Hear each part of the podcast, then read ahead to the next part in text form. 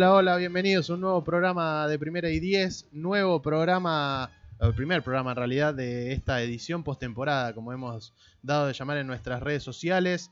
Eh, ya para las redes sociales va a estar el señor Ezequiel Bernade para presentarlas como siempre. Mi nombre es Franco López Larrañaga y hoy tendríamos que haber empezado ayer, pero bueno, un problema acá eh, que todos exentos quedamos, menos eh, Sur y bueno, este, se ríe acá eh, Johnny Vilas en los controles. Les pedimos perdón por no haber estado ayer, pero estamos hoy. ¿Y por qué estamos día de semana? Porque hay postemporada en la NFL, porque ayer terminó el, fútbol colegial y ya va a estar Agus Espósito para hablar de eso con nosotros. Y porque vamos a ir de acá al Super Bowl, que es domingo, pero el viernes anterior al Super Bowl, de lunes a viernes, en este nuevo horario de las 4 de la tarde, una horita, todas las semanas, toda la semana, este, para hablar de la postemporada, que es la parte donde capaz más eh, fanáticos nuevos tiene la, liga. Eh, creo que todos, incluyendo a Johnny Vilas, que de a poco se va haciendo eh, fan de, de la NFL gracias a nosotros, todos empezamos a ver la liga en enero o en febrero, en, en- caso de que nos haya llamado la atención primeramente el Super Bowl, que es obviamente el evento este, más importante, mayor renombre de la liga. Pero bueno, hoy nos encontramos acá y como dijimos, de lunes a viernes, eh, las próximas cuatro semanas hasta el Super Bowl de 16 a 17 acá por Radio Talk. Eh, les agradecemos, ya lo nombré dos veces, lo voy a nombrar por una tercera vez a Johnny Vilas, a Aldi Alonso y a Alejo, por, eh, Alejo Bruno por dejarnos hacer este programa en la semana. Presento al señor Ezequiel Bernade que no tiene a su equipo en postemporada, estuvo muy cerca y creo que es la mejor temporada desde que sos fan de los Cleveland Browns. ¿Cómo te vas aquí? Como a Franco, sí, la verdad que iba a ser una sorpresa si los Cleveland Browns llegaban a la postemporada. No lo hicieron, perdieron la chance ahí en las últimas dos semanas, que la verdad que es bastante, es bastante decir para, para este equipo, pero bueno, hay un montón de equipos todavía muy interesantes en contienda. Nos quedan eh, ocho equipos, cuatro equipos en la, en la AFC, cuatro equipos en la NFC. Ya estamos en, un formato de playoffs más clásico, porque ya está, o sea, juegan dos, semi- dos semifinales de conferencia, eh, la final de conferencia y los ganadores juegan el Super Bowl. Eh, no hay que explicar nada muy raro de- del sistema de ligas, que bueno, como decías, la gente que empieza a ver el eh, fútbol americano, en general empieza a verlo en enero, empieza a verlo en febrero, y ya de acá es más fácil de entender. Quedan dos fines de semana, donde se va a definir quiénes juegan el Super Bowl, el, el juego del Pro Bowl, que van a estar los mejores jugadores votados por eh, los hinchas de todo el mundo, y después la, el equivalente a la final, la Copa del Mundo, que es el Super Bowl, el campeón de la AFC con el campeón de la F- NFC. Y la final de la mini Copa del Mundo la tuvimos ayer. Claro. Hay un ganador del fútbol colegial, que es como una división inferior, nada comparable la- a nada. la reserva, la ju- los juveniles. es como los juveniles, es, es como los juveniles, pero tiene más valor. Pero claro, Tiene muchos seguidores. imagínate, incluso- tiene, tiene mayor audiencia la final de ayer que el Super Bowl en los últimos 6, 7 años, creo. Sí, Este, sí, sí, sí. O más inclusive. Después cuando llegue el Super Bowl el día 3 de febrero ahí en Atlanta, vamos a poder como analistas medir eh, el rating y quién tuvo más. Pero ayer en Santa Clara el estadio estaba lleno, eh, como siempre, obviamente, y prácticamente toda la nación y te diría otros países como, como México, este, España mismo, Argentina, Brasil, muy pendientes de, de este partido. Eh, que ayer tuvo como ganadora Clemson, ya vamos a estar hablando y para eso lo presento el señor Agustín Esposito. ¿Cómo ¿Qué tal, muchachos? Con lo justo, ¿eh? Pero bien. pero llegué bien. Pero Yo dije que llegaba justo. Para, para hablar de colegial. ¿Qué tal? ¿Cómo andan? Feliz año a todos. Feliz año, Antes feliz que año a nada, todos. primer programa de- del año. Y sí, eh, tiene una explicación esto de por qué la gente en, en Estados Unidos. eh, no tanto es una explicación que valga para los otros países que siguen a lo que es el fútbol americano, sino eh, solo para, para, digamos, donde se juega el deporte rey, que es eh, los Estados Unidos. Los estadounidenses tienen como más eh, afiliación, más cariño por el lugar donde fueron a la, universidad, que es su equipo deportivo.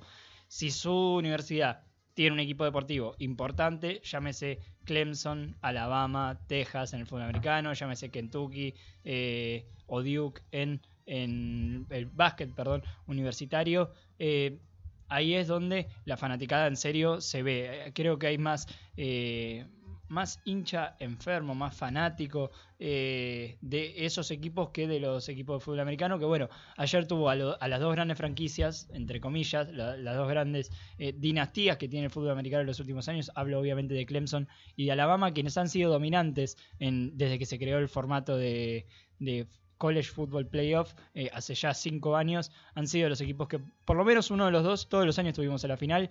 Clemson, campeón, eh, segunda vez en los últimos tres años. Y Alabama eh, también tiene ya dos títulos en el fútbol colegial. Exactamente, nos pueden ver, obviamente nos pueden escuchar en radiotalk.com.ar, pero en la solapa de Miranos en vivo nos pueden ver, pueden ver que yo tengo la camiseta de mi equipo que no esperaba tener en ronda divisional, para nada, a principio de temporada. Eh, también nos pueden ver en el Facebook de la radio, en, eh, que también es Radio Talk. Y, demás, bueno, después vamos a estar subiendo al final del programa eh, este mismo programa a Spotify y a TuneIn. También nos pueden escuchar en la emisora de Radio Talk ahí en, TuneIn. Em, después de la primera y única tanda que vamos a tener, porque es un formato diferente este que tenemos, vamos a tener una tanda en realidad siempre tuvimos tres, ahora vamos a tener una, obviamente porque vamos una hora. Vamos a empezar con. a repasar, no, no en crudo, porque ya quedó medio lejos, pero este, lo que ha sido la, wildcard. Em, de la NFL con cuatro partidos, obviamente. Los dos de la AFC lo ganaron equipos visitantes. Esto también lo quiero eh, destacar y quiero que lo, que lo hablemos aquí en la mesa. Los dos de la NFC. Bueno, el único en realidad que pudo ganar en casa fue Dallas. Em, y todos los partidos se definieron, salvo el de Indianapolis y Houston, por un touchdown o menos.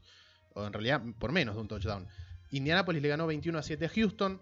Eh, y Dallas le ganó 24 a 22 a Seattle. Esto fue el sábado. Y el domingo Chargers venció 23-17 a Baltimore y Filadelfia 16 a 15 a Chicago en un partido con un final este, que va a quedar como el año pasado quedó el milagro de Minnesota, lamentable, para bien, para el equipo que, termina eh, dando con esta jugada. Bueno, eh, caso contrario para Cody Parkey y toda la, todos los, compañeros amigos de, los Bears, que muchos creíamos que iba a llegar más lejos de lo que terminó llegando. Se tuvo que topar en Wildcard con el equipo campeón y con el MVP del Super Bowl pasado. Que ya vamos a estar este, diciendo por qué le va tan bien a Nick Foles, eh, sobre todo cuando llega diciembre y enero. ¿no? Este, y el año pasado, febrero. ¿Qué les parece? Quiero abrir el debate acá con Aus y con Seki. ¿Por qué 3 de 4 ganaron eh, de visita y solo Dallas pudo ganar en casa? Bueno, yo creo que por el momentum, creo que esa es la principal razón. Eh, este empujón con el que vienen por ahí equipos que no ganan su división, sino que llegan eh, fortalecidos. Colts llega de, ganar 10 de los últimos 11 partidos. La verdad que venía con una ventaja, si bien no era numérica, porque Texas, eh, Texans hizo una mejor temporada, incluso ganó la división de Colts. Eh, venía ahí con todo, llegó justo a entrar y se veía venir que podía ser un gran partido. Lo de Ravens por ahí es un poquito más, más extraño, mm. porque también entró, entró último momento, pero fue sin momentum. Fue medio porque dieron las matemáticas y entró y eh, no se lo veía venir todo el mundo. Y Chargers sí, Chargers venía peleando, había perdido por ahí la, contienda por, por ganar su propia división, pero venía peleando, venía peleando. Y es una de las, de las notitas de la AFC que va a seguir eh, dando que hablar. Y mm, después el otro equipo con momentum que viene ganando varios partidos seguidos es Eagles, que remontó. Eh, estaba teniendo una temporada negativa con 5, 7, 6 o 7 y ganó 4 partidos seguidos. Eh, creo que esa es la clave para entender por qué estos equipos ganaron eh, en este fin de semana. Sí, voy a coincidir un poco con Seki. Este es un deporte de rachas y el equipo que viene enrachado, la verdad es que es muy difícil ganarle. Analizando partido por partido, me pareció que era un resultado que se podía dar en cada uno. los que más me sorprendieron fueron los de la NFC. Mm. ¿Por qué? Porque Chicago llegaba como favorito ante Filadelfia. Y jugó Filadelfia eh, y jugó en casa además. Y Filadelfia además es un equipo, más allá de que venía enrachado, tenía que enfrentarse a la defensa número uno de la liga. Eh, con un ataque que eh, si lograba establecer el juego por tierra iba a ser peligroso. Si, si, le lograban sacar esa presión a Mitchell Trubisky, que todavía no se siente cómodo pasando en la NFL, podríamos tener otro partido, eh, otro resultado en realidad podríamos haber tenido para comentarles hoy. Indianapolis creo que el, triunfo de Houston se le vio venir eh, la mitad de la NFL. Eh, Houston no venía bien, había arrancado demasiado bien el año.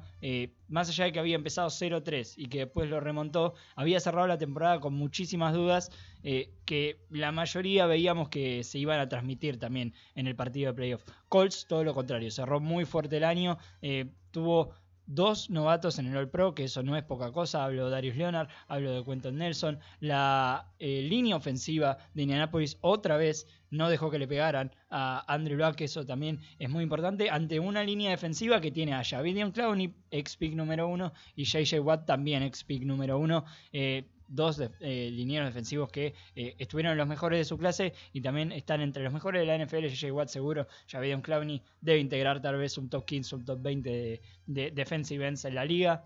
Me sorprendió mucho el, resultado en, Dallas. Yo pensé que Seattle iba a poder sacar ese partido. Creo que Dak Prescott y Ezekiel Elliott se entienden muy bien y si la ofensiva de Dallas eh, anda bien, va a dar que hablar en estos playoffs. Hay que, hay que ver cómo va a reaccionar eh, esta defensiva de los Cowboys ante un ataque un poco más poderoso de, los Seahawks, porque creo que hacia él le cerrabas el juego terrestre y tenías eh, mitad del partido hecho. Los Ángeles, creo que fue justo ganador ante Baltimore, pecó mucho de, novato. Lamar Jackson, ya lo vamos a estar desarrollando un poquito más, pero creo que los Ravens, salvo que hubieran tenido un día muy, muy bueno de su coreback novato, no, no lo veía ganando del todo este partido. Y como te decía, el partido en, Chicago me sorprendió mucho y estamos hablando de que vamos a hablar de otro resultado, de un 18 eh, a 16, si no fuera porque eh, un liniero defensivo le desvió esa patada a Cody Parkey sobre el final del partido. Sí, este, la verdad que Trayvon Hester creo que es el, el hombre. Hester, sí. Que, se fisuró un dedo, de paso hasta decirlo. Bueno, pero Tapó la pelota importante. Sí, un poquito. Hizo patria. La verdad. Eh, yo tengo, obviamente comparto con, ustedes este, el análisis y además tengo una, perla que, me di cuenta cuando terminó el fin de semana de, Comodines. Eh, ya venía con el dato, pero los resultados alabaron este, este dato.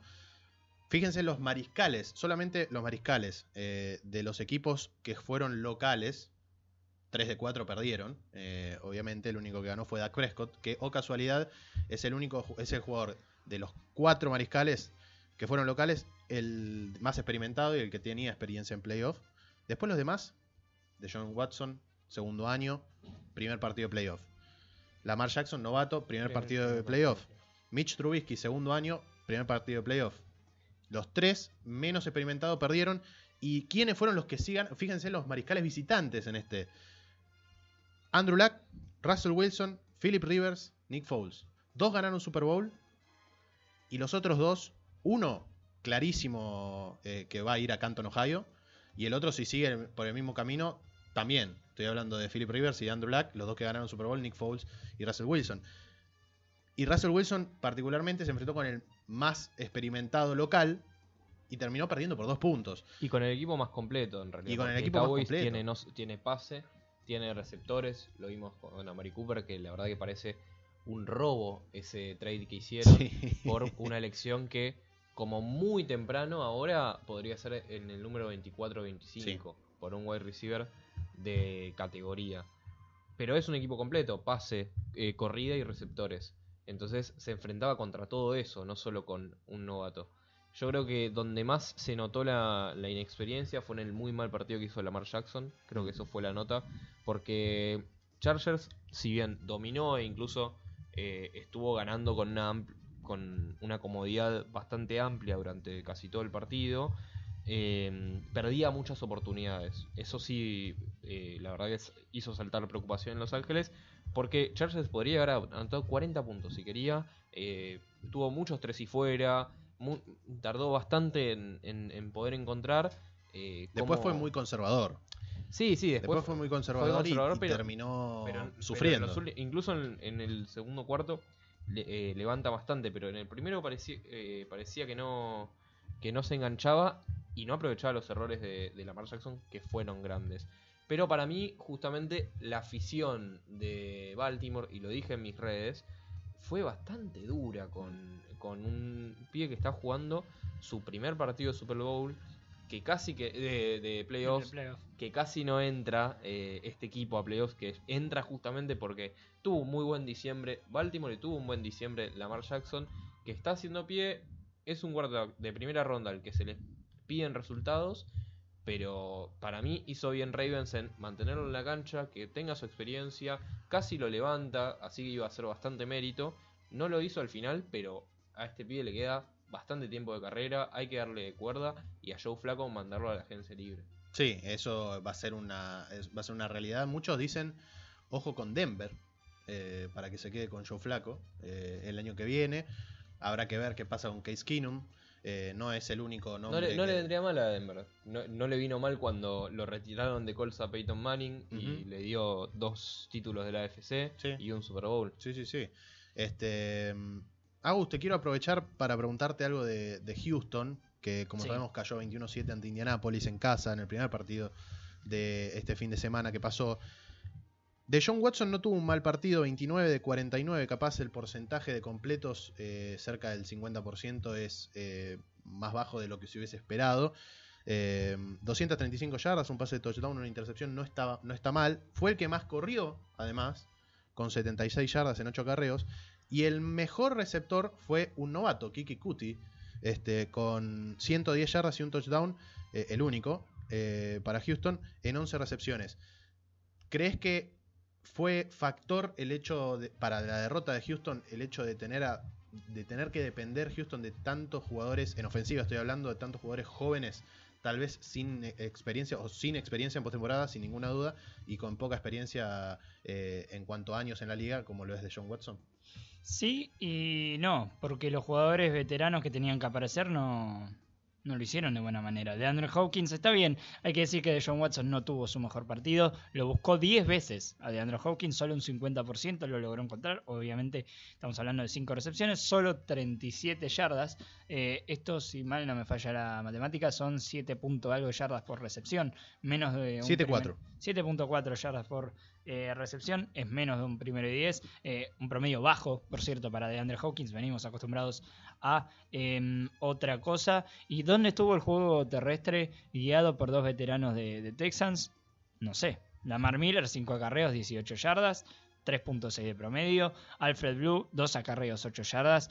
4 de promedio y Donta Foreman, que es, fue un novato el año pasado, ya es un jugador de segundo año, que se pasó la mayoría de los dos años de su carrera de NFL en la lista de, de PUP, como, Claro. como te gusta decirlo a vos. sí, en la Eh, pup list En la pup list.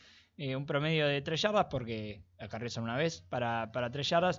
Entonces, ¿dónde estuvo el juego terrestre de Houston en este caso? Yo creo que esa fue la, la clave del partido. Está bien que Indianapolis eh, creo que tiene eh, la capacidad para parar juego terrestre, si bien no, no es del todo su fuerte. eh, no podés ganar un partido si entre tus corredores sumaron, no me falla el cálculo, 30 yardas sí entre tus corredores. Tu coreback hizo 76. Espectacular. De John Watson sabemos que tiene la habilidad para, para correr. Pero si entre tus corredores nada más tenés 30 yardas, no vas a ganar nunca un partido. Ni aunque tengas a Tom Brady de coreback, ¿eh? No, sin el juego terrestre no se puede ganar partido, menos en los playoffs, donde el juego terrestre y la defensiva importan. Ujú. Seki, este, Dallas le ganó, le ganó a Seattle por dos puntos nada más, pero ¿crees que Ezekiel Elliott haciendo más de 130 yardas y un touchdown? Y a Mari Cooper también haciendo más de 100 yardas por aire. ¿Puede perder Dallas? Puede, puede en- perder. en con, con estos números, porque la realidad es que, vos decías, es gratis, o casi gratis, para Dallas este, este, este trade de Amari Cooper. La recuperación en cuanto a rendimiento de, de, de Zeke Elliott y la recuperación, obviamente, de, de la suspensión que había tenido el año pasado, este, le vinieron bien como para llegar cuando nadie creía que iba a llegar Dallas, o pocos creían que iba a llegar a postemporada en algún momento de la temporada. Este, termina ganando en casa un partido de postemporada y ahora va a tener un partido muy complicado que ya vamos a estar hablando con, de- con quién, pero parecería que Elliot y Cooper sacándolo a Prescott, o mejor dicho, acoplándose a Prescott, este, pueden hacer que, Dallas llegue más lejos de lo que se esperaba.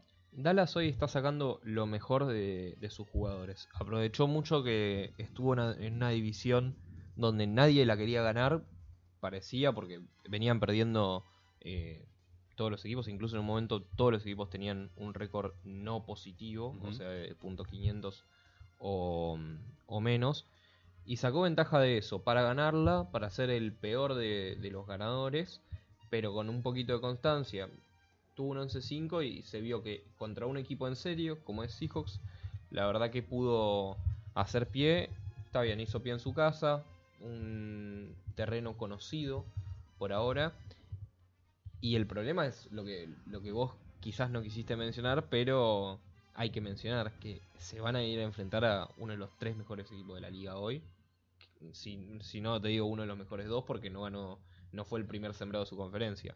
Pero sí es uno de los mejores tres equipos, que es Rams, que es el otro equipo de Los Ángeles, que tuvo una temporada espectacular, que tiene muchísimo talento en ofensiva y también talento en, en defensiva. Entonces, ahí para ahí, la clave para Cowboys es tener un, complemento, porque en ofensiva yo creo que pueden hacerle un buen partido a Rams, pero tienen como clave eh, no dejarse anotar puntos. Y ahí tenés también otra tríada bastante peligrosa en, en Los Ángeles. Yo creo que la clave es ahí, eh, seguir aprovechando esa constancia que, que tuvo, que le permitió ganar la división, que le permitió ganarle el partido a Seahawks.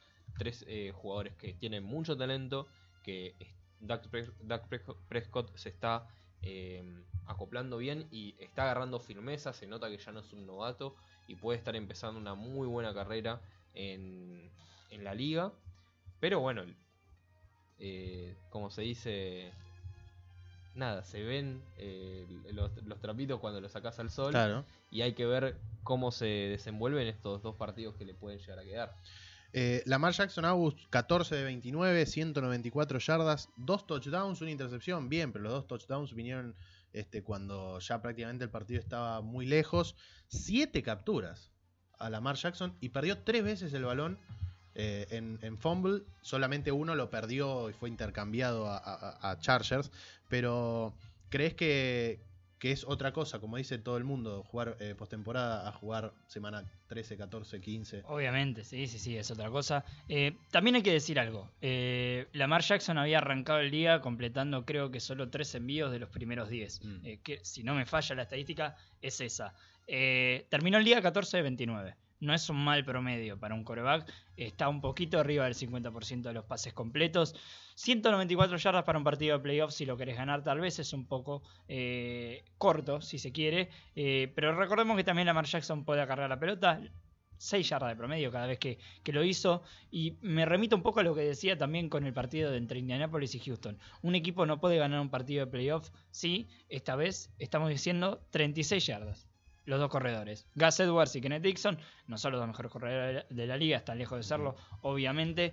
Pero a diferencia de, de Los Ángeles, que si bien no tuvo un gran día eh, por tierra, sí intentó establecer el juego terrestre. A ver, Melvin Gordon y Austin Eckler se combinaron entre los dos para eh, 28 carreos. Eso es eh, básicamente todo tu juego terrestre. 28 carreos. eh, si lo combinas con otras 30, 30 y pico eh, jugadas de pase por partido, que ya sabemos que esta liga va cada vez más a usar cada vez eh, más justamente el pase, no, no estamos hablando de un mal promedio.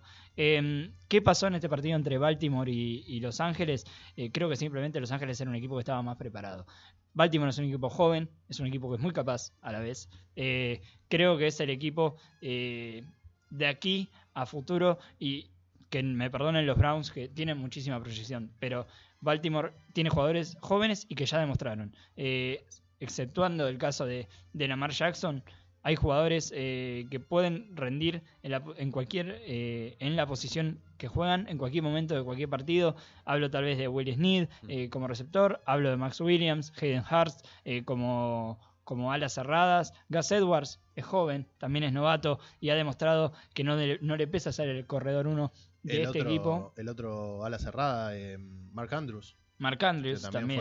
fue seleccionado en este draft. Eh, después tenemos una defensiva que es muy buena y por lo menos eh, tengo entendido que nadie se va a ir a ningún lado, exceptuando Terrell Sachs. Veamos si se, re- si Si se se retira, o no. sí. Creo que Baltimore el próximo año con un receptor 1 bien marcado puede ser tranquilamente quien domine la FC Norte y chapó para, para los, car- la- los Chargers. Philly Rivers 22-32, 160 yardas, no es un gran partido. Y, y No. más, eh, más eh, como lo tenemos acostumbrado a Philly Rivers, porque, a ver, son creo que un poquito menos de eh, 10 yardas por pase completo. Me corregirás si, Sí. si estoy equivocado. Eh, eso es poco. Buscar tan pocas yardas por cada pase completo, eh, no sé si te va a llevar tanto a los playoffs. Pero este equipo de Chargers está preparado para enfrentarse a ataques poderosos. Eh, Ravens tal vez no era el mejor ejem- ejemplo de eso, pero hay que controlar un coreback dual treat en la NFL como es Lamar Jackson. No es muy eh, fácil ponerle además un espía en la posición de linebacker y que lo siga eh, todo el tiempo y te deja con un jugador menos para la marca a la hora del pase. Eh, creo que si Chargers pasó esta prueba, puede tranquilamente eh, hacer partido en la próxima ronda. Seki, para terminar la... ¿Tenías algo del partido este? de- No, tenía al- sí, Chargers. algo de, de Lamar Jackson. Mm. De las estadísticas que leyó Agus, eh, denle todo lo bueno en, el seg- en la segunda mitad del, del juego. Porque. Lamar Jackson hizo en la primera mitad dos pases de 8 intentados, 17 yardas por aire y tiró una intercepción. Números para el olvido, o sea, casi todos sus números fueron de a la eso se- iba, de que la segunda primera mitad fue, fue muy Olvidable, mala. desastre. olvidable. Y por eso para mí hizo bien eh, Baltimore en dejarlo en cancha, porque casi lo recupera el partido, no, en- lo perdió con la cabeza en alto, por, Ujú. por así puede decírselo. Lo estaban abucheando, o sea, el tipo podría haber tirado más intercepciones todavía, le podría haber ido peor. Y la- lo que parece es que jugó eh, su experiencia durante el segundo durante la segunda mitad era la primera mitad y esa era toda Sí. su experiencia en playoffs entonces ya en, con 30 minutos de experiencia en campo en playoffs hizo algo bastante bueno dejémoslo y parece que, que, que va No, bastante y- bien y- yo lo defiendo Y felicitaciones a John Harbaugh en esto. Si le diste el voto de confianza en la temporada para reemplazar a tu coreback que supo ser campeón de Super Bowl y que supo ser MVP de ese Super Bowl eh, por eh, este novato Lamar Jackson, eh, darle el voto de confianza en este partido. Es dejarlo todo el partido. Es dejarlo, Sí. darle el voto de confianza es dejarlo todo el partido y eh, le estás dando a este jugador en la cabeza eh, la seguridad de que, bueno, yo soy el coreback de este equipo, eh, Joe Flaco ya sabemos que se va a ir, eh, es más, hay información dentro de todo fresquita para eso. Bien, eh, ahora, ahora que la decimos. cre- creo que se podía decir tranquilamente, pero eh, cuando se precise se va a decir sobre Joe Flaco. Obviamente, Lamar Jackson le ganó el puesto, es el coreback de Baltimore, lo va a hacer por lo menos para los próximos 4 o 5 años hasta que se cumpla su contrato de novato, salvo que pase una catástrofe eh, con este jugador, que no creo, porque creo que ha mejorado muchísimo esta temporada, sobre todo por los pases, ya sabemos que tiene piernas, ya sabemos que puede correr, eh, y creo que él demuestra que puede ser coreback en la liga. Y es bueno John Harbaugh que le diga también a la liga, este es mi coreback y con él me voy a ir a la guerra. para cerrar con esto eh, si ¿qué, qué pasaba si a Jackson lo sacaban Flaco entraba, Flaco no te aseguraba que te ganaba un partido durante la temporada regular, tampoco te asegura ganar un partido no, de no. playoffs. Mm. ¿Qué pasaba si perdía? Porque la eh, eh, Flaco se iba. Jackson sigue en Baltimore y cada vez que Baltimore Y vuelva a, quedar, playoffs iba, claro. iba a estar este karma. Para mí esto es un muy buen antecedente para el fu- los futuros playoffs de Baltimore. Para cerrar estos mini comentarios antes de la, de la pausa de los dos minutos, eh, sé que te vi muy loco en, en las, en el Twitter, en las redes sociales con Nick Foles. Me encantó. Eh, y quería que me cuentes por qué te parece que Nick Foles es tan exitoso en diciembre y enero. Porque está tocado con la varita. Porque No. es, es Es- el backup. yo es el backup que- de Carson Wentz. Eh, Pero- Nick Foles es un tipo que en Filadelfia nació veterano y casi en la liga nació veterano. porque fue mucho tiempo suplente de Aaron Rodgers. Ahí tomó eh, mucha experiencia, más que nada viéndola. Comió mucho banco, pero incluso cuando lo tuvo que reemplazar, no lo hizo nada mal y quedó un buen antecedente. Y la verdad que lo que hizo Filadelfia el año pasado, que es agarrar un equipo que se le lesionaba el mariscal que querían que fuera su mariscal franquicia, que parecía que no iba para ningún lado, y no solo llevarlo a los playoffs, sacarlo campeón y ser el MVP. Y ahora, después de todo eso, volver, se- eh, que tu equipo clasifique de, De chiripa. de chiripa Claro. a, a la postemporada y ganar el partido así, la verdad que para no quererlo un poquito a este tipo y no querer que le vaya bien, yo la verdad les, yo a Drew Brees lo quiero, pero le deseo todo el bien del mundo a Nick Foles y quiero que, que siga loco como el Piti Martínez. Eh, es muy difícil no quererlo. ¿eh? Eh, Eh, eh, sí. Es difícil. Eh, me hace acordar, eh, salvando las distancias, a la historia hace no mucho atrás de Kurt Warner, que era undraft eh, free agent. eh, no, no fue drafteado en, en su respectivo draft y el tipo terminó siendo campeón y MVP de un Super Bowl. Creo que por ese lado viene la mano, por la famosa historia del, del underdog. Y no hablo de Filadelfia, sí, creo que Filadelfia no es underdog ya. Eh, creo que la defensiva es muy buena. Creo que el ataque terrestre también puede carburar. Y creo que Nick Foles en postemporada es otro tipo. Eh, siguiendo con la historia de- del coreback de los Eagles, creo que eh, es muy similar a lo de Kurt Warner. Es muy difícil no enamorarse de su historia, no eh, eh, quererlo, no desearle el bien, básicamente. Y, y más allá de la gran temporada que está teniendo Saints, no solo Drew Brees, que se, la- se lo habla también como MVP de la liga, lo vamos a sacar recién eh, el fin de semana del Super Bowl. eh, es muy difícil no ir con estos Eagles. Y eso que la NFC este tiene equipos que son bastante odiados en la liga. Sí. Giants, Redskins, eh, los Cowboys, que, que deben ser top 3 del equipo más odiado de, de la liga. Sí. Pero es muy difícil no querer a este equipo de Filadelfia que eh, no tiene personajes que son eh, eh, conflictivos, no, no tiene historias eh, eh, también que, que entren en conflicto tanto con la liga como con otros jugadores, como con otros equipos.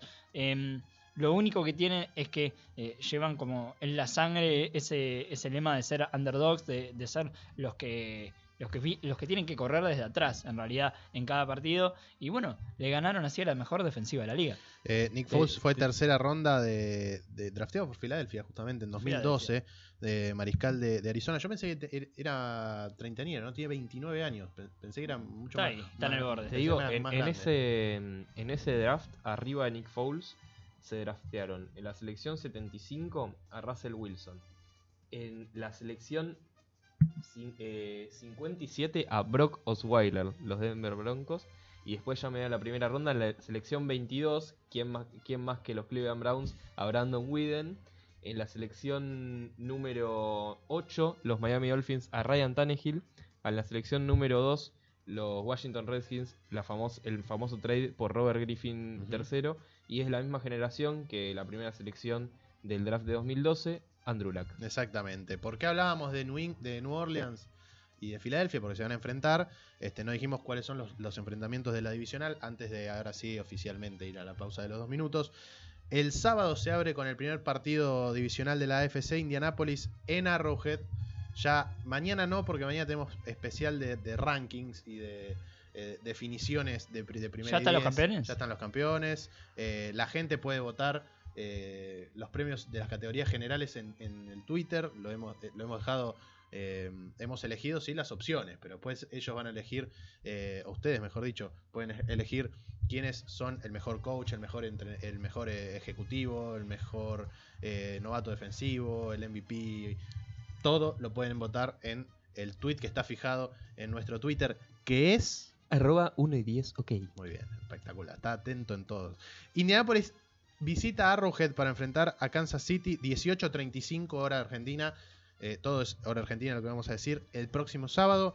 Seguido de Dallas en el Los Ángeles Memorial Coliseum para enfrentar a los Rams en el primer partido del divisional, pero de la NFC. 22.15 del sábado.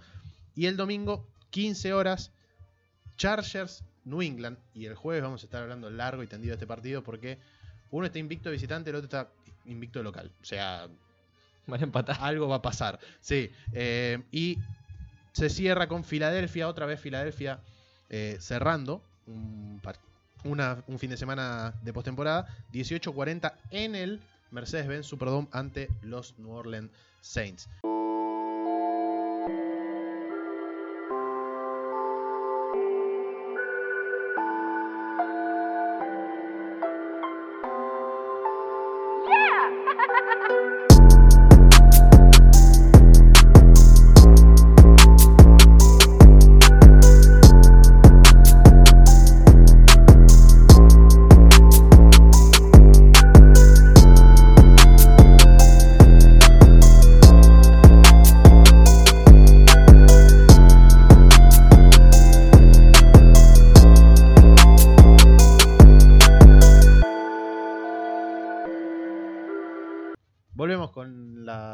Segunda y última parte de este primer programa de la edición postemporada de Primera y 10 que va de lunes a viernes desde las 16 horas por Radio Toca. O sea que mañana vamos a estar acá. Y ¿Mañana hay que también. venir? Mañana hay que venir. Mañana venimos. Mañana y ¿A vos, te, pasado, a vos te gusta venir entre viernes. semana? A mí me gusta venir entre semana porque me hace hacer cosas durante, durante Claro, el día. Quiero sentirme productivo. Prefiero, prefiero mucho este horario. ¿Viste? Sí. Está bueno. El- El, el domingo me puedo quedar mirando los partidos NFL. Es cómodo, Claro. o sea, exactamente. Este, mm, ayer pasó lo que prácticamente en todas las primeras semanas del año eh, nos tiene en, en vilo.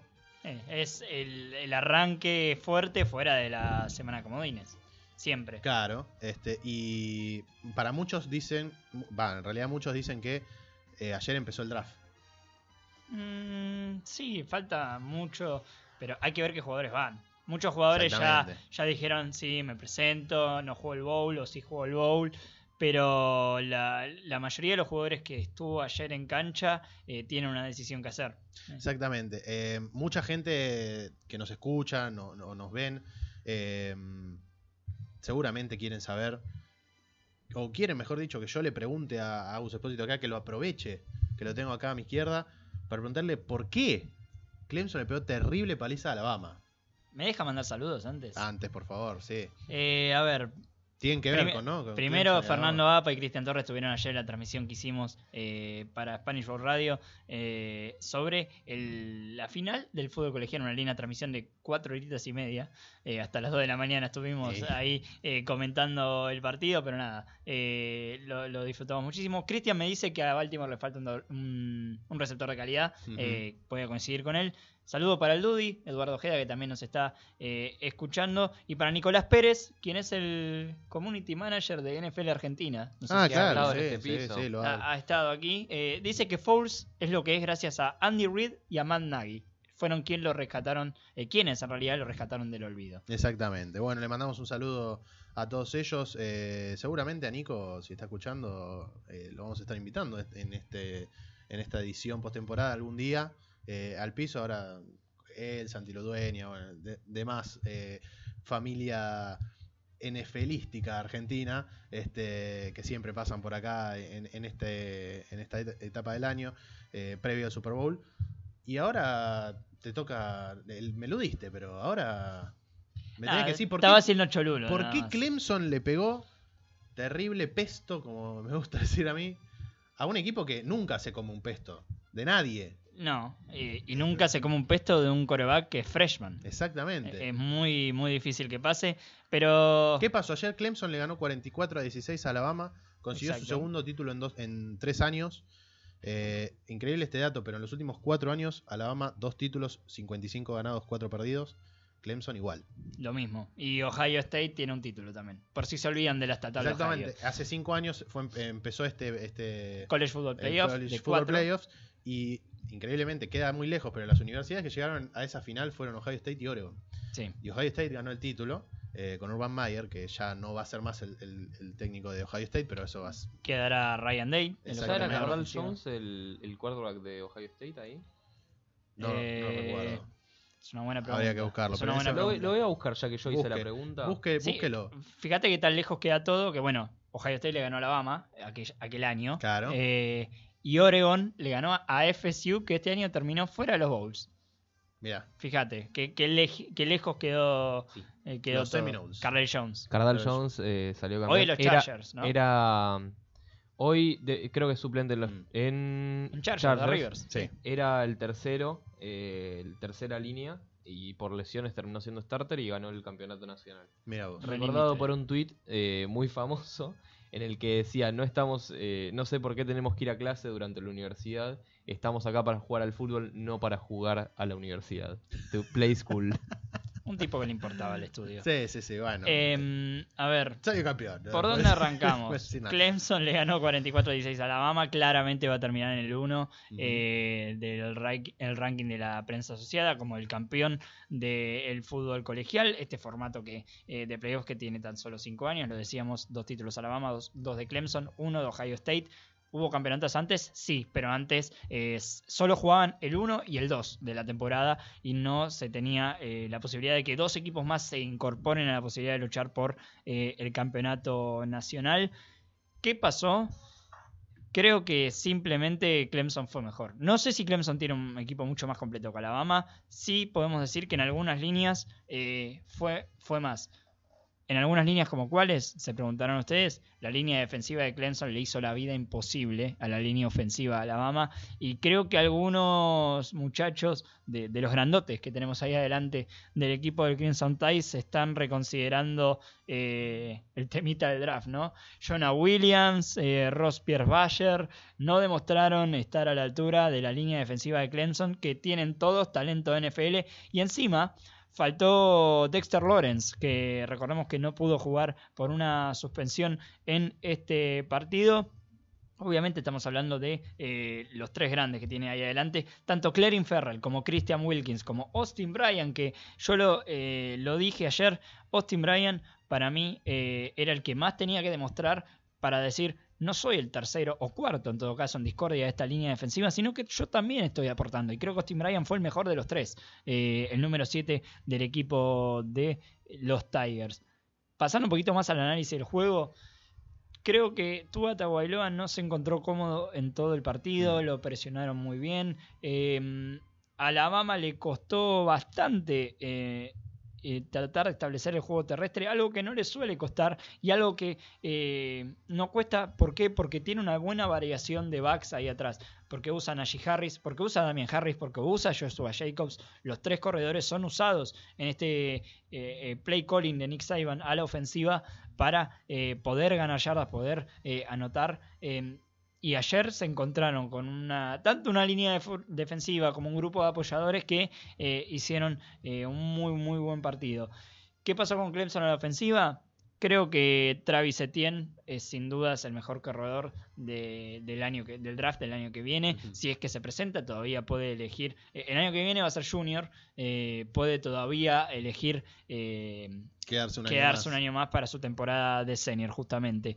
14 carreras, 86 yardas, 2 touchdowns. Tuvo un touchdown más por, por aire en una jugada de opción de la famosa pichada. Lo hemos visto bastante este año, tanto en NCAA como, como en la NFL. Eh, una jugada que el coreback amaga rolar hacia la derecha y termina dándosela al centro eh, al corredor llevándose a los linebackers para ese lado y dejando vía libre para que entre a la zona de anotación. En este caso, Travis Etienne, que en mi humilde opinión fue una de las tres figuras del partido, todos por el lado de la ofensiva de Clemson. ¿Por qué? Porque 44 puntos los hace la ofensiva, excepto la intercepción en la segunda jugada del partido de, AJ Terrell ante eh, Tua Tagovailoa. Las otras figuras, obviamente Trevor Lawrence, 20 eh, de 32, 347 yardas, 3 touchdowns, eh, elegido como el MVP del partido, eh, creo que lo tenía bien merecido. Em, hasta el último cuarto tenía mis dudas, creo que Travis Etienne había hecho un partido más completo, no solo estadísticamente, sino también de acarrear en momentos clave, conseguir primeros y 10, eh, también conseguir touchdowns. Pero bueno, Trevor Lawrence jugó un último cuarto para liquidar a Alabama, muy, muy bueno. Y bueno, Justin Ross, qué, pedazo de receptor tiene, La verdad. tiene ahí los Tigers de, Clemson, 6 recepciones, 153 eh, yardas, un touchdown.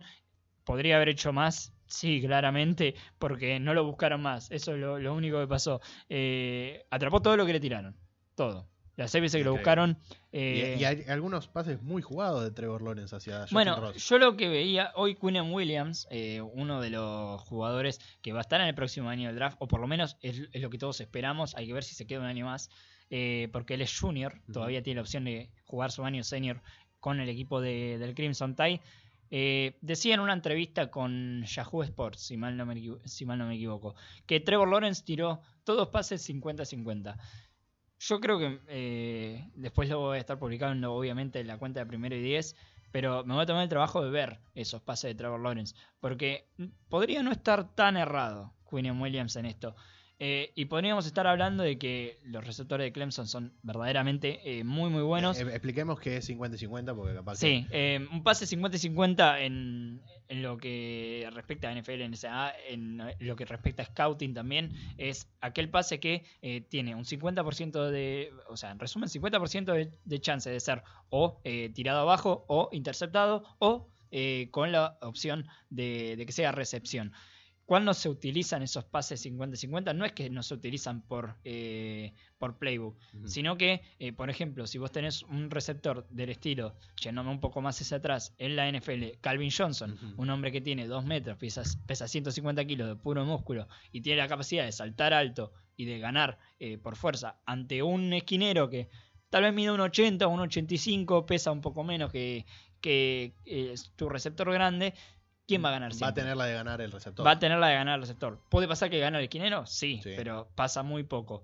Ahora, cuando estamos hablando de tiros 50-50 en eh, pases que van hacia las diagonales o pases que van hacia, eh, hacia abajo, eh, estamos hablando de un pase en el medio que queda algo, algo bajito, tenemos ahí más chances de que eh, la defensiva de Alabama eh, haga la jugada grande. ¿Qué pasó? No la hicieron tampoco. Claro. Lo- los jugadores, los receptores en realidad de Clemson eh, estuvieron muchísimo más atentos a, a la jugada. Creo que ganaron eh, el partido. No te diría eh, todo ellos, pero estuvieron, eh, estuvieron la gran, par- la, la gran parte de la victoria con algunas recepciones clave es para este grupo de receptores de, de Clemson que te digo algo, lo- el futuro de los Tigers está bastante brillante para el año que viene porque ninguno va al draft. T. Higgins es sophomore, Amari Rogers es sophomore, Justin Ross es solo un freshman. Eh, eh, el hombre que la rompió ayer, sea, puede jugar cuatro años más, tres años más. cuatro si quiere. Cuatro, claro. Porque Hunter Renfro, eh, quien sí es eh, Redshirt Senior, ya tiene cinco años en, en Clemson. Eh, un, un hombre que pasó, estuvo en todos los playoffs, básicamente. O sea, hay playoffs que obviamente no, no, fue, no fue Clemson, pero su único año, eh, el único año en realidad donde Clemson no fue a playoff fue su año Redshirt. O sea que no jugó. Claro. Eh, los cuatro años que Clemson estuvo en postemporada, Y él ganó el título con Deshaun Watson, recordamos. que él ganó y fue fue, pieza que- clave. que recibió el touchdown en el último segundo para que gane Clemson. Eh, estoy viendo los números de Tua Tagovailoa en la temporada. Este partido de ayer fue el tercer partido con menos pases de touchdown. Se imagine- hizo dos. Mm. Imagínense lo bestial que fue su temporada, ¿no? Pero también fue el partido con más intercepciones para él, Sí, y un dato importante. que también con- tuvo dos, ¿no? Con Y- esto. Mm. Em, en los primeros eh, 12, eran, sí, los primeros 12 partidos de, de la temporada, Tua Tagovailoa solo tuvo tres intercepciones. En los últimos dos partidos tuvo cuatro. Claro. Eh, cerró mal el año. Eh, Tua Tagovailoa que eh, en cuanto, si, leemos en realidad las estadísticas, 22 de 34, 295 yardas, 2 touchdowns, 2 intercepciones. Las dos malas lecturas de él. Eh, no sé, malas lecturas. La primera es una mala lectura porque además ninguno de los dos receptores, que si no, si mal no me equivoco, uno era Jerry Jeudy y el otro era Devonta Smith, que tuvo un gran partido con el Crimson Tide, eh, más allá de eh, una recepción que tendría que haber hecho en el último cuarto, que se le va la pelota a las manos, eh, literalmente el que está viendo estaba así la pelota y se le fue. Pero Tua Tagovailoa leyó mal en, algún, en la mayoría de, de la jugada del partido. Justo me parecía acá la, la intercepción 2, eh, la que termina interceptando Trevion Mullen, eh, que también tuvo un buen partido por el lado de, de los Tigers. Y acá está eh, la pieza clave. Dos turnovers generó la defensiva de Clemson. La ofensiva de esas dos sacó 14 puntos. Eh, es muy importante en las finales sacar eh, diferencia eh, por parte de las intercepciones. Y además, el equipo de Clemson dejó a Alabama sin anotar en toda la segunda mitad, porque recordemos que en el medio, eh, en la mitad, eh, al medio tiempo, 31-16 era la ventaja, tan solo de 15 puntos. Eh, terminó siendo, bueno, de eh, 28 eh, puntos. Y es raro ver a un equipo de, Nick Saban, lo, lo hablábamos, destruido por un eh, coreback freshman como es Trevor Lawrence, que me reía en Twitter, pero podría ser tranquilamente verdad. Eh, los equipos ya están tanqueando para Trevor Lawrence en 2021. eh, porque eh, demostró que eh, esta era la duda que tenía la mayoría de los analistas del fútbol colegial.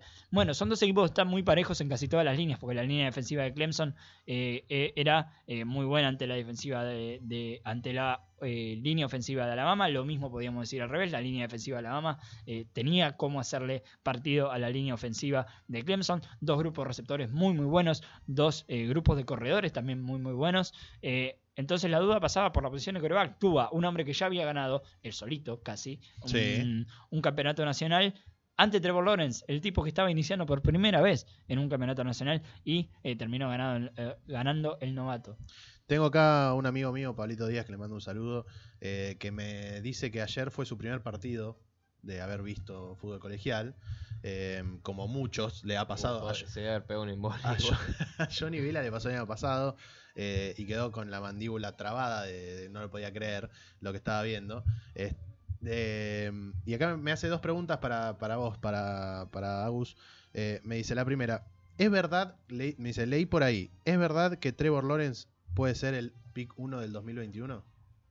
pick 1 general, ¿eh? Si se presenta y. Pinta que hay algún freshman eh, en, su puesto que sea.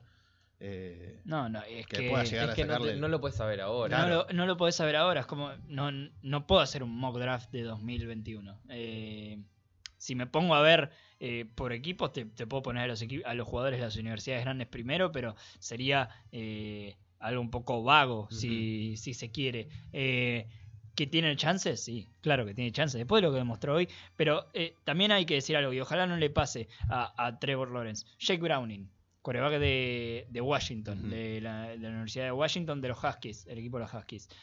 Tuvo un año de freshman histórico. Histórico, realmente. Rompió casi todos los récords de la PAC 12. Hoy está pronosticado para ser una quinta ronda. Sí, muchos lo dan undrafted también. ¿eh? También. Ah, ah, eh, y la otra pregunta que me hace es si al, ¿cuándo Clemson y Alabama van a dejar de ser hegemónicos en el fútbol colegial? Creo que de a poco se está rompiendo un poco eso. Eh, yo le echaría un ojo, sobre todo eh, si veo el top 5 de recruitments de los últimos dos años, le echaría un ojo a Oregon, le echaría un ojo... Georgia puede ser. También, sí, bueno, Georgia viene hace años haciendo bien las cosas. Eh, le echaría un ojo también a Ohio State, que también es un equipo que recluta eh, muy bien. Lo que sí eh, hay que decir es que fuera de, los equipos de la ACC, porque eh, en realidad la ACC es Clemson, no, no, no, no, nos vamos a mentir, pero la SEC y la PAC-12, donde las defensivas son muy malas, perdón, las ofensivas son malas, las defensivas al revés son muy buenas no, no vamos a ver un campeón fuera de esos. El que sueña con un campeón, eh, por ejemplo, UCF, va a tener que esperar a que el comité eh, piense en serio lo de los playoffs de, ocho equipos, que es algo que se va a discutir eh, tal vez dentro de dos años cuando se vuelvan a reunir por este tema. Em, para ir cerrando el programa, fíjense qué rápido pasa, ¿no? Una horita. Sí, em, quiero que, que, me digas, Agus, de estos jugadores que vimos ayer, ¿quiénes van a tomar protagonismo en abril? en Nashville. Te digo los jugadores que iniciaron. Eh, Hay muchos que nos escuchan que su equipo ya tiene un lugar establecido en el, draft. Eh, ahora, si nos queda tiempo, lo repasamos rápidamente. Los que ya están establecidos, cuáles van a ser su pick en el draft que viene. Sí, sí, yo te voy, a, eh, te voy a decir. Y capaz que, bueno, algunos jugadores de estos pueden interesar. Te voy a decir, el jugador no el equipo con el que mayor eh, estaría, si querés para la próxima semana lo, puedo preparar, o eh, en realidad falta mucho para el draft, se puede hablar mucho, eh, pero sí, ¿dónde lo ubicaría yo en, rondas o en top algo? Alabama, ofensiva, Jonah Williams, top 5, no va a salir de ahí. Bien. No va a salir de, ahí. El, mejor tackle del draft. ¿Quién más tenemos? Em, Ross Pierce Basher, senior eh, jugó de centro, ha jugado de guardia. Eh, creo yo que va a ser uno de los sleepers en esa posición eh, para este draft. Y lo veo un jugador de segundo día, tal vez de, ronda, de segunda ronda baja o tercera ronda alta. Bien. En esa ofensiva también tenemos a Irving Smith, Tyen. Creo yo que los Titans se ha, colmado la, clase, eh, uno ve la clase de, ala cerrada que, tenemos para este año y la verdad es que es muy muy buena y no sé bien dónde va a ir Irving Smith porque es uno de los más completos, pero también uno de los que eh, más dudas me, genera a mí por lo menos, eh, pero seguramente la segunda ronda no, no va a salir. Em, tenemos a Damien Harris, senior corredor, eh, también va a ser una segunda ronda. Un, corredor más, un poquito de, poder, ¿no? al estilo de Rick Henry, si nos remontamos un poquito a otro, un corredor de ese estilo en Alabama. Joshua Jacobs, segunda ronda, y es más, si, si la posición de corredor no hubiera estado tan devaluada después de todo el caso de Le'Veon Bell y demás este año, Jacobs podría haber sido una, primera ronda baja, tranquilamente. Si pasamos a la, a la defensiva, bueno, Isaiah Bucks creo que va a bajar hasta la tercera ronda y va a ser un estilo para cualquier equipo. Eh, es muy bueno parando la carrera, me genera dudas eh, parando el pase, pero puede, puede aportar a cualquier equipo. Quinn Williams, top 5. Ya lo sabemos. A Quinn Williams me lo, me lo comparan. Viste que hay jugadores que dicen, bueno, este que va a estar en el draft es muy parecido a este que ya jugó en la NFL. Bueno, a mí eh, me lo, he visto varias veces. ¿eh? Me dicen, Queen Williams es igual a Thanos. ¿A Thanos? Es enorme, para todo, hace lo que quiere, es el dueño Ayer de Williams jugó un partidazo. Eh, fue de lo, de lo, poco rescatable de la defensiva de Alabama. bueno, top 5, Raekwon Davis, otro de los grandes de la defensiva de Alabama. Top 15, te diría. el mejor defensive tackle para, pagar, para parar la carrera de draft. Pesa 300 libras Raekwon Davis, ya está preparado para, para, para, la NFL. Es un numerito NFL, sí. Sí, Anferni Jennings creo yo que va a bajar a la segunda ronda, pero también va a ser eh, eh, uno de, los grandes steals que va a tener eh, este draft. Todavía puede elegir quedarse un año más, igual. Hay que ver, obviamente. Yo te digo los jugadores que son elegibles y que podrían ir al draft. Bueno, Mac Wilson, linebacker, ya dijo que se va a quedar un año más en, Alabama. De todos modos, hubiera sido un pick top 10, claramente, o top 15 a lo sumo. Eh, y de la defensiva, el único que me estaría quedando es de Ionte Thompson, de Redshirt eh, Jr., que también es top 15, pasando a Clemson rapidito, así no, no nos quedamos sin tiempo y entregamos. Hunter Renfro, jugador de tercer día, pero es el mejor receptor de slot del draft. Me hace acordar a Ryan Switzer. Sí, lo mismo le decía a Seki antes de, empezar el eh, programa. por su tamaño, sobre todo. Por su tamaño, pero a, comparativa de Ryan Switzer, Switzer era mejor, devolvió una patada. Renfro no, no suelta un pase desde high school. Hace cinco años juega al colegial. Eh, eh, eso, eh, es bueno, es bueno en serio, es el mejor slot del draft eh, y creo que puede dar más. Mitch Hyatt ayer jugó un partidazo y se metió en ese top 5 de tackles dentro de los que van a entrar a la liga el próximo año. Seguramente lo veamos en una segunda ronda de todos modos porque adelante tiene algunos nombres bravos, bravos tipo el eh, John Cajuste de West Virginia, Jonah Williams mismo de Alabama y demás. En la defensiva es donde, bueno, está el talento. Explotadísimo, ¿no? Clarin Ferrell, primera ronda. Christian Wilkins, eh, primera ronda. Eh, es más, Ferrer y Wilkins no sé si salen del top 15. Eh, Austin Bryan va a ser una segunda ronda. No sé si le alcanzó para meterse en la primera, pero de todos modos es un jugadorazo. Tenemos a Dexter Lawrence, que no creo que salga del top 15 tampoco. Em, y creo que no me está faltando nadie más. No, está la opción de que Trevion Mullen vaya al draft. Ayer demostró muchísimo. es más, interceptó a Tua en un pase que, bueno, fue muy flotado pero marcó bien todo, todo, el día. Y si va al draft, yo no lo descartaría como un posible esquinero de, primera ronda. Bien, perfecto. Más completo, eh, imposible. Nos quedamos sin tiempo porque hay que acostumbrarse a hacer un programa de una horita. Este, ya a medida que vayan pasando los días, nos vamos a estar acostumbrando más todavía. Seki, un placer. Como siempre, nos vemos mañana. Nos vemos mañana. Nos vemos mañana. Eh, lo Qué raro decirlo. Qué raro decirlo. Nos vemos mañana. Nos vemos mañana, muchachos. Eh, mi nombre es Franco López Larrañaga, Johnny Vila en los controles, Aldi Alonso también, ahí está. Eh, y bueno, mañana desde las 16 horas, mañana, pasado y así, hasta el 3 de febrero, que obviamente como el año pasado lo tuvimos, ahora ya podemos ir el año pasado.